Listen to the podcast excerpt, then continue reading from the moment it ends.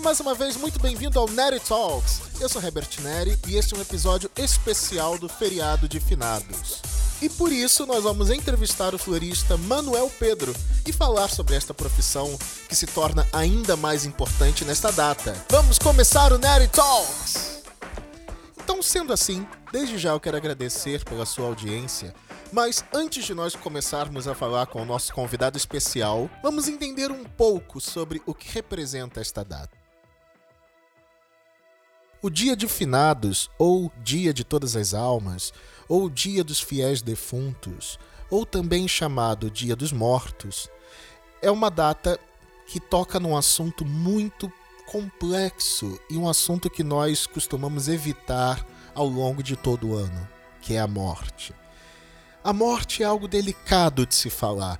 Ninguém se sente totalmente confortável de falar sobre a morte, até porque muitas vezes isso pode nos trazer dor. Falar sobre aqueles que se foram, sobre aqueles que já não estão conosco, sejam eles entes queridos, amigos, é sempre muito, muito delicado. Então, por que nós temos um dia no ano para não só falar sobre o assunto, mas homenagear aqueles que já se foram? E por que nesse dia nós temos o hábito de trazer flores para esses túmulos, levar flores para cemitérios e oferecer essas flores aos mortos? De onde vem isso? Bom, a evidência mais recente, de acordo com a arqueologia, com escavações e estudos, sugere que esse costume já existe há muitos séculos e, a princípio, era algo muito prático, era apenas para afastar o mau cheiro da decomposição dos corpos. Só que, em muitas culturas, seja a cultura nórdica, a cultura céltica, uh, e tantas outras espalhadas não só aqui na Europa, mas Ásia, América do Sul, né, as culturas indígenas, elas podem servir tanto como um rito de passagem, o ato de oferecer uma flor a um morto, ou para até mesmo presentear aquela pessoa cuja memória é tão importante para você. Os arqueólogos acreditam que os seres humanos passaram a decorar as sepulturas há milhares de anos, mais precisamente há 14 mil anos atrás. Uma equipa de arqueólogos formada por Dani Nadel, arqueólogo da Universidade de Haifa, encontrou na costa do Mediterrâneo, em um lugar chamado Hakefet Cave, 29 esqueletos de crianças e adultos, sendo que quatro desses esqueletos continham grandes impressões de plantas, como fósseis. E, para determinar o que aconteceu, o grupo tomou como base a datação do radiocarbono, mas não apenas em Israel podem ser encontradas evidências de que já se fazia esta homenagem ou este processo de usar flores para adornar e até mesmo proteger túmulos e também os respectivos corpos. Os egípcios também usavam de flores no seu processo de mumificação, assim como diversas outras culturas. Só que com o passar dos séculos, as flores foram ganhando outros significados. E passaram a ser utilizadas em diversas situações. Em alguns lugares ao redor do mundo, elas passaram a ter conotações diferentes, conforme a cultura de cada país.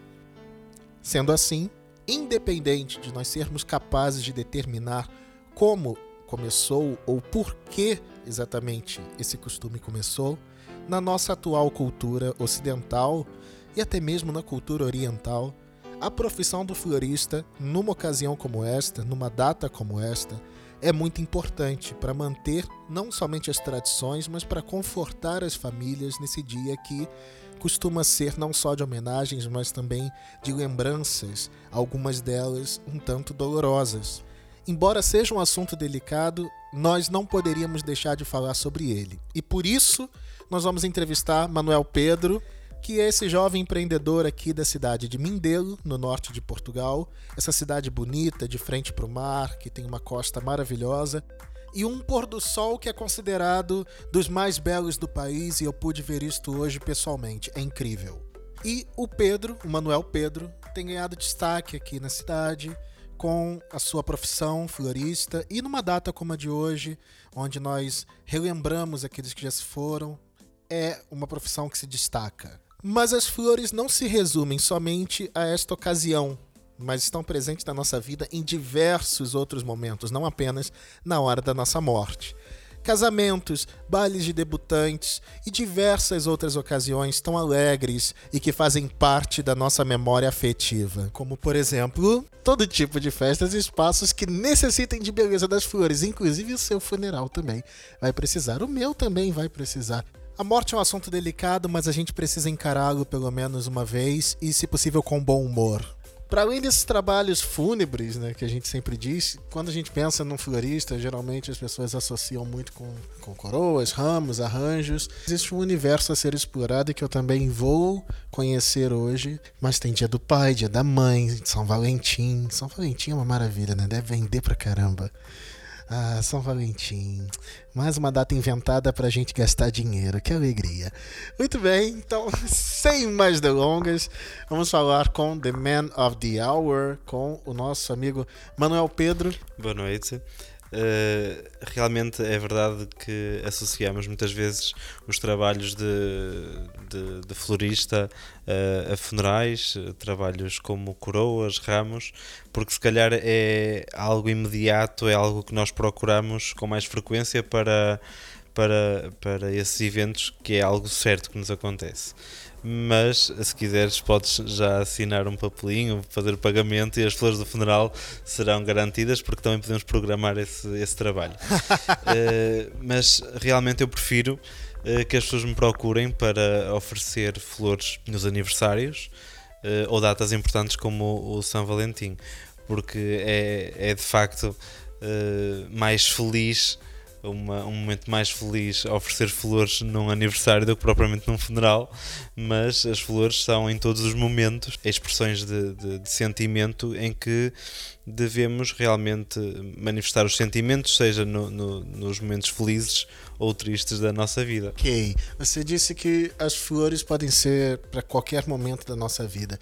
Uh, existe ainda um grande tabu em relação ao que é cabível. Ah, isso é coisa de menina, ou ah, isso é coisa de menina. E as flores geralmente são muito identificadas com as mulheres. Uh, por exemplo, você acha que é possível presentear um homem com flores? Eu acho que sim. Depende muito dos gostos desse, desse homem, ou dos homens em geral, porque uh, cada vez mais uh, vemos homens a receberem flores ou até terem gosto por plantas e por, por flores. Até uh, conheço um senhor que, que tem uma plantação gigante de orquídeas uh, e é um gosto pessoal, ele nem as tem para vender, nem para viver daquilo. Acho que, que é possível oferecer-se uh, flores a, a homens nos padrinhos, na, na, campanha dos padrinhos, no domingo de Ramos, uh, muita gente dá o, o, ramo à madrinha, ou o vaso de flores à madrinha, e também dão ao padrinho. E certamente é com agrado que o padrinho também recebe flores. Que eu não acho que ele vai jogar fora as flores, porque sou macho, não posso ter flores. Pega esse portunhol horroroso aí. Pode ser um preconceito uh, do, do, do, dos homens, mas eu acho que cada vez menos existe esse, esse mesmo preconceito. E me diz como é que você começou a, a entrar nesse mercado das flores, porque eu não acredito que alguém acorde de manhã e fale assim: Ah, quer saber? vou vender flores. Eu acho que é um, um, processo, acho que é uma vocação, né? Eu não sei como aconteceu para você, é isso que eu queria saber agora, mas como é que te deu ah, vou vender flores, vou fazer disso a minha vida? Uh, o gosto pelas flores começou cedo. Uh, era pequenino, a minha tia dedicava-se às flores. Uh, com ela apanhei esse gosto, ela conseguiu incutir-me incutir esse, esse gosto. com o tempo fui aperfeiçoando, fui, fui, fui desenvolvendo naquilo que, que eu necessitava, era mais pessoal até que comecei a, a, a, fazer trabalhos para, para outras pessoas e a ver que realmente era uma, uma opção. Mas assim, a, a ter trabalhos para, para pessoas como clientes foi mais tarde, 17, por aí. Mas depois fui estudar. E afinal, se eu quero ser um florista, existe algum tipo de curso, alguma forma para me preparar? Você disse que com 13 anos já tinha essa vocação, mas o que, que realmente te deu esse estalo para você seguir no caminho das flores? Conta pra gente um pouco mais. A vida dá muitas voltas. Um, Poderia ter esse gosto, que já o tinha, eh, mas vivi a minha vida académica normal, não é? estudei, tirei música, acharia que iria ser professor de música, só que de achar a ser foi um. tive uma grande distância uh, e também achei que poderia ir por outro caminho.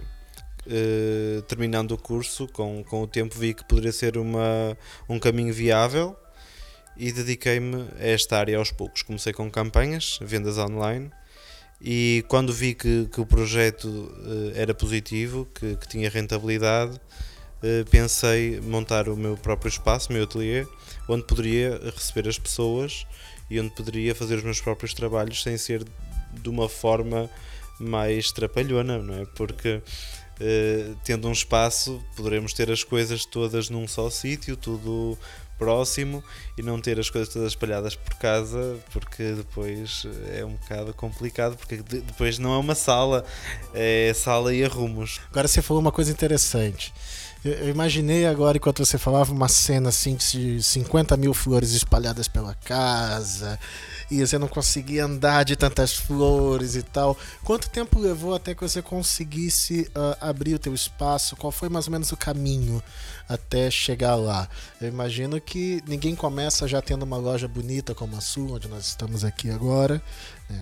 As pessoas começam, como você disse, nas suas casas, tentando uh, ganhar as suas vidas. Né? Tudo começou em fevereiro. Uh, sei lá, meio ano ou mais eh, foi necessário primeiro ver a rentabilidade e, e, e, a receptividade das pessoas a nível online, mas sei lá, quantos meses é que são? São muitos meses, não sou bom de conta. Pronto, vários meses, uh, campanhas consecutivas que, que, foram animando para que, que visse que realmente era possível. Não é fácil trabalhar com coisas espalhadas pela casa e a campanha mais confusa foi a dos padrinhos, em que teria, sei lá, 200 vasos numa sala com papelinhos com os nomes e depois chegava um ponto que eu já não sabia o que era que estava reservado e o que estava uh, por vender e depois era assim um bocado complicado porque enquanto tendo uma loja física nós poderemos partilhar algumas, alguns artigos na internet e, e as pessoas ao visitarem a loja conseguem escolher melhor.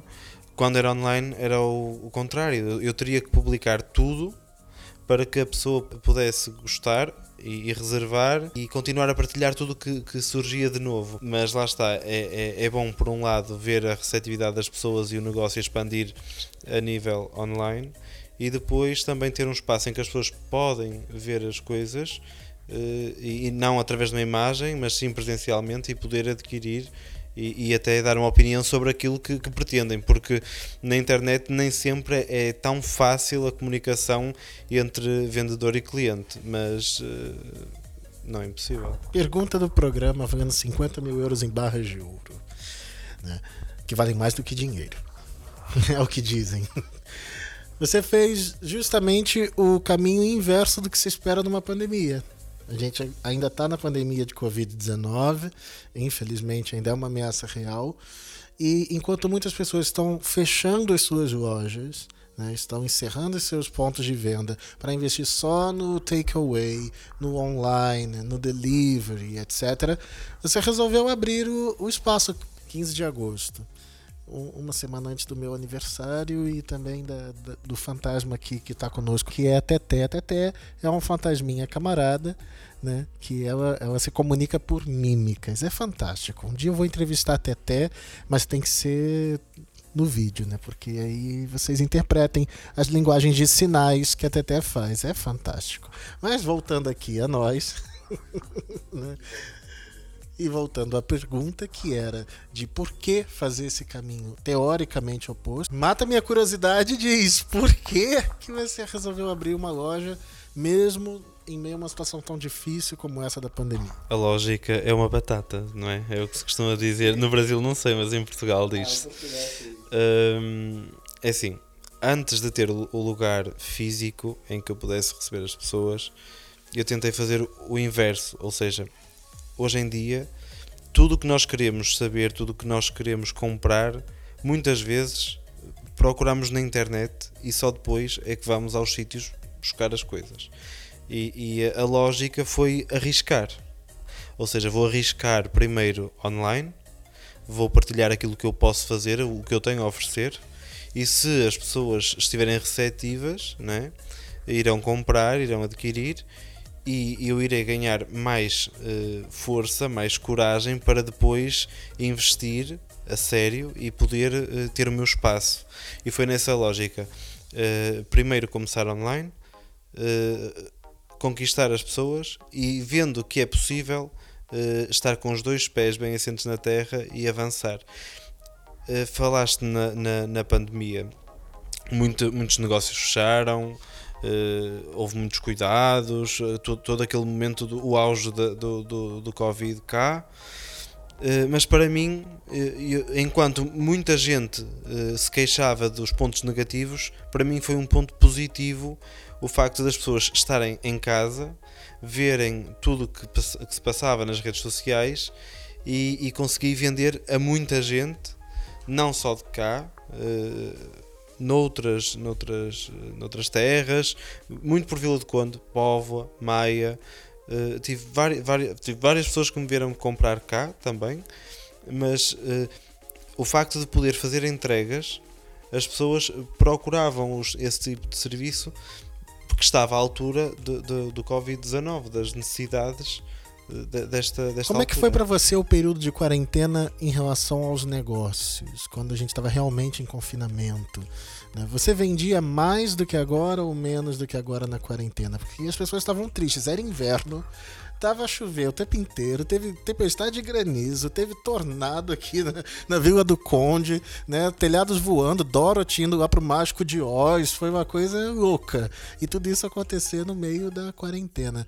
Você acha que por exemplo, um presente como flores numa altura como essa ajudaria as pessoas a manter a sanidade mental, digamos assim? Claro que sim, porque as pessoas sentiam-se vivas, sentiam-se presentes, porque eh, se nós estamos fechados em casa e se alguém nos bate à porta com uma caixa de flores ou com uma orquídea ou com um vaso de qualquer coisa eh, a, a, a marcar o aniversário ou outro motivo qualquer, eh, é um motivo de alegria relativamente à quarentena, felizmente ou infelizmente, mas eu acho que é felizmente, não sei o que isso é, porque deveríamos estar fechados e eu estava tudo menos fechado.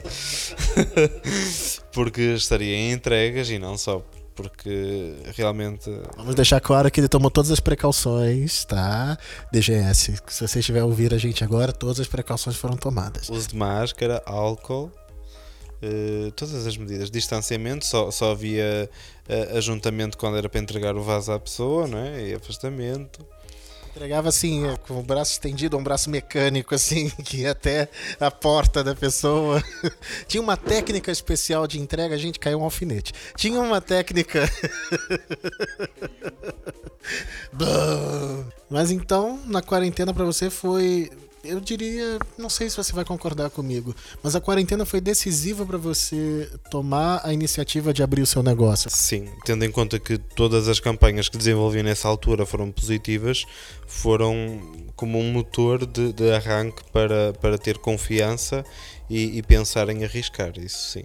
E hoje, como é que está em relação à quarentena? Você tem vendido mais ou menos? Neste momento tenho vendido mais porque há uh, o trabalho que foi feito para trás, a nível online. Tenho praticamente as mesmas vendas e depois tenho uh, o facto de, de, de, de, ter loja, de ter um espaço. Uh, as pessoas procuram, vêm e existe aquela procura imediata. Se, se, se enquanto tinha loja online as pessoas teriam que me procurar e não era, não era no imediato, marcavam para dia X, pretendo isto ou pretendo aquilo, Uh, e agora, para além disso, quando são trabalhos que alguém está a projetar uh, já com alguma antecedência, fazem-no da mesma forma ou ligam. Mas, por outro lado, alguém que queira um presente que esteja um pouco esquecido ou uma data que se lembraram em cima do joelho, vêm aqui e pedem naquela hora e, e mais, mais hora, menos hora têm o seu pedido. Ou, ou alguma coisa imediata, como flores para casa, uh, ou, ou por outro, outro, outro fim qualquer. E ocasião vende mais flor? Dia de São Valentim ou dia dos finados? O dia dos finados ainda não, não tive essa campanha. Esse é o primeiro ano, Espero não é? bem que, que também seja produtiva. Uh, não por, por morrer mais alguém, porque não, esse dia já é marcado pelos que já partiram, uh, mas acredito que seja uma campanha que se venda mais. Mais do que o dia de São Valentim, então tem mais gente morrendo do que gente amando. Sim, as pessoas vivas podem seguir amando as pessoas que, que já partiram. Uh, nós já temos, se calhar, mais certeza dos sentimentos que teríamos por essas pessoas e, e, e, estão no pensamento a martelar mais do que, do que, do que o namorado ou a namorada. Porque é mais rosa menos rosa, não é? é claro que isso é uma forma bem humorada da gente tratar da questão e eu acho que tem que ser assim mesmo. Acredito que a gente precisa encarar a vida, sim, uh, com as responsabilidades que nós já temos, mas que a gente também precisa ter um olhar com um pouco de bom humor para determinadas situações e é bem por aí. Teve algum caso inusitado, assim, de algum cliente que estava paranoico demais, com medo de pegar Covid e te proporcionou uma situação, no mínimo, embaraçosa? Um bocadinho, mas teve a sua graça. Por acaso houve uma senhora em que, em cima da hora, do, na campanha dos padrinhos, antes da Páscoa, uh, pediu-me um vaso uh, e, e, antes de, de eu ir perguntou-me se eu teria, se eu estaria saudável, se era seguro uh, eu, eu fazer essa entrega. E eu disse sim, que eu saiba, está tudo tranquilo, tudo favorável, né? E eu lá fui entregar.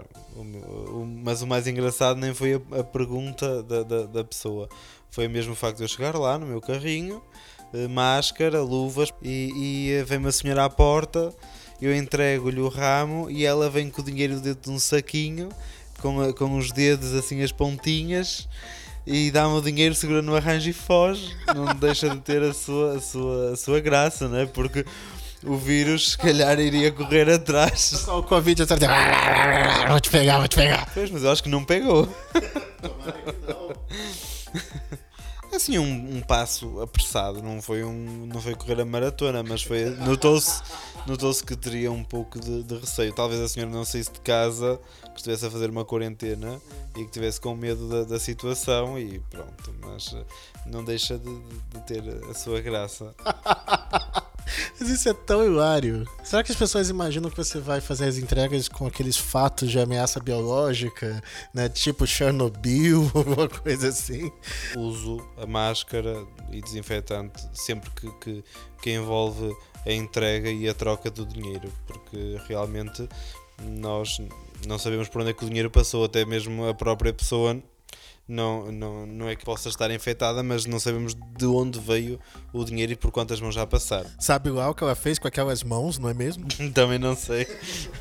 Tudo pode acontecer, gente. É uma sociedade onde todos têm o seu livre direito de se expressar e de fazer também as coisas que querem fazer. Sabe lá, sabe lá o que, que eles não estavam a fazer. Se era o surubão de Noronha ou se era o dinheiro na cueca, igual o senador lá no Brasil ou se estavam simplesmente a meter o dedo no nariz e o nariz estava cheio de Covid, sabe lá. Não sabemos, mas vamos à próxima pergunta, né? Qual foi a situação mais estranha, o pedido mais estranho que um cliente fez para você em relação a flores? Algo que você falou, não, isso tem certeza? É isso mesmo que você quer? Qual o mais estranho que já te aconteceu? É sim, uh, estranho só se for em conjugação de cores. Mas o mais estranho que me aconteceu mais estranho que eu até nem deveria dizer, não é? Porque as pessoas depois podem se sentir identificadas. Foi uh, pedirem-me um ramo de flores para uma determinada pessoa, uh, eu fazer esse ramo, ir entregar, pergunto se é exatamente aquela pessoa em causa. Uh, e eu super convicto de que realmente aquele ramo de flores era para aquela pessoa e que estava de parabéns e a senhora diz-me: Desculpe, mas eu não faço anos. E eu, pronto, então, olha, felicidades. Se não faz anos, todos os dias são motivos para oferecer flores. E vim-me embora. E a senhora ficou com o ramo, porque o problema é você é, é, é mesmo esta pessoa que eu estou à procura, que é amiga da senhora que me pediu o ramo, certo? Pronto, foi, acho que foi até hoje a, a situação mais engraçada de um aniversário que não, eu não faço anos agora, eu já fiz há muito tempo. Se calhar deve ser o problema dos Facebook, não é? Sim. Em que hum, mete uma data e depois é outra. Vamos fazer aniversário 8 de dezembro, só que ele meteu lá um 5 de outubro. Eu não sei porquê. Eu agradeço muito que as pessoas alterem as datas porque pode fazer com que o meu negócio uh, dobre. Claro. E, e, eu tenho trabalhos de ramos para desejar as felicidades ao longo do Os ano. aniversários são dois ramos. Se são dois ramos, se toda a gente tiver dois aniversários, você dobrou seu faturamento. Quais são os tipos de flores que mais são vendidas? Quais são o tipo top 5 das suas flores? As cinco flores mais vendidas e por qual motivo será que, que, as pessoas gostam tanto dela? E se você souber por qual motivo, ou desconfiar do motivo, né? Qual é o top 5 do design floral? Qual, qual será a flor preferida das pessoas? Não adivinhas? Flor preferida? Rosas? Toda a gente gosta de rosas. Já dizia Ana Carolina, toda mulher gosta de rosas e rosas e rosas. Já dizia Ana Carolina, né? Se tem alguém que entende de mulher nesse mundo, é a Ana Carolina. Né? né? Por que será? É verdade, mas assim, as flores que, que mais utilizo e, e, que mais, mais são vendidas, pelo menos nesta altura, as rosas todo o ano, eh, as eustomas, que são desta altura, gerberas. Existe várias. As orquídeas, então. Desses êxitos que você tem de vendas, eu soube, alguém me contou, eu acho que foi o Fantasma, né? me contou que tem uma coisa aqui que é o carro-chefe hoje do teu negócio e que faz um grande sucesso na internet. E toda a gente agora pergunta disso e até tenta copiar. Existem as cópias, recusem imitações. Né? E queria que você falasse para a gente desse grande êxito que são as caixinhas. As caixinhas com as prendas, as flores e tal. Eu fiquei bastante curioso. De onde vem? Uh, o conceito das boxes de, de, de flores uh, é, é bastante conhecido. Uh, mas como tudo o que existe, eu não sou exclusivo na, nas flores. Uh, existe muita gente pelo país fora e pelo mundo fora que, que, que, faz trabalhos neste conceito, mas em tudo que nós fazemos temos que ter a, a nossa marca pessoal. Uh, gosto do conceito das boxes de, de flores e é um conceito que me identifico e tentei desenvolvê-lo ao meu gosto. Uh, não é errado afirmar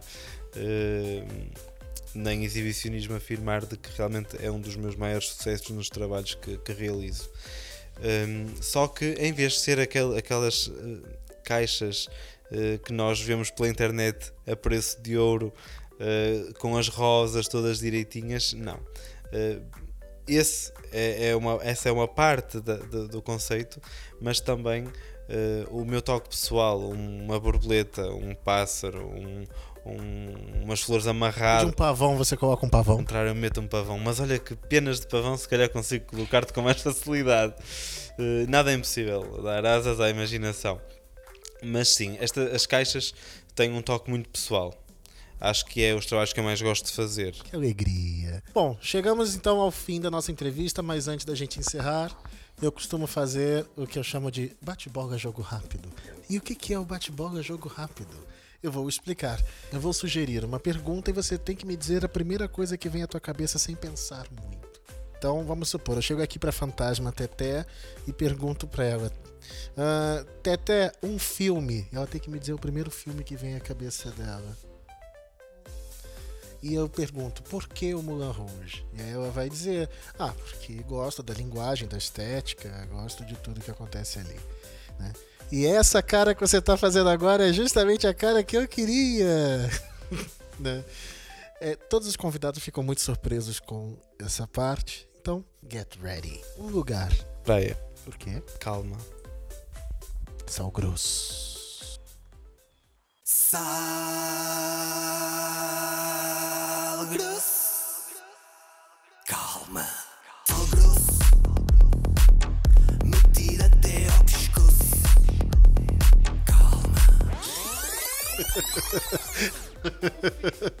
Uma bebida. Cola, Por quê? gás, Por quê? arroto. Eu não sei arrotar, isso é, isso é vergonha, só pra, pra me humilhar, poxa vida. É verdade, eu sou deficiente de arroto, eu não consigo arrotar.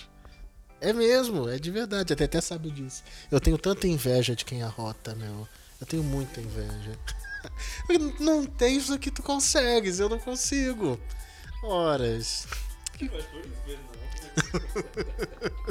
eu não consigo arrotar. Enfim, é uma das frustrações da minha vida. Um nome de homem ou de mulher? Pedro, Por quê? é o meu. Manuel Pedro por Manuel Pedro. Como você define a si mesmo com uma frase, uma palavra? Como você se definiria? Sou eu. Sou eu. E com isso terminamos a nossa entrevista de hoje. não, não, não, não, não. A sério. Vai, a gente pode fazer melhor. Uma palavra ou frase que te defina. Né? Quem é Manuel Pedro por Manuel Pedro? Ousadia ou seriedade. Uau! Por quê? Porque hum, quando as coisas podem dar errado, acredito que, que é possível e arrisco. Uau, agora sim! e com essa declaração fantástica, nós encerramos o nosso Nerd Talks de hoje. Eu quero agradecer a você, Manuel Pedro, e agradecer a você que ouviu essa entrevista. Siga a gente nas redes sociais, siga também o Manuel Pedro, Manuel Pedro Florista, no Facebook e no Instagram. Na semana que vem nós estamos de volta com grandes novidades, entrevistas e muita alegria para vocês. Fiquem bem! Tchau! Tchau! Tchau!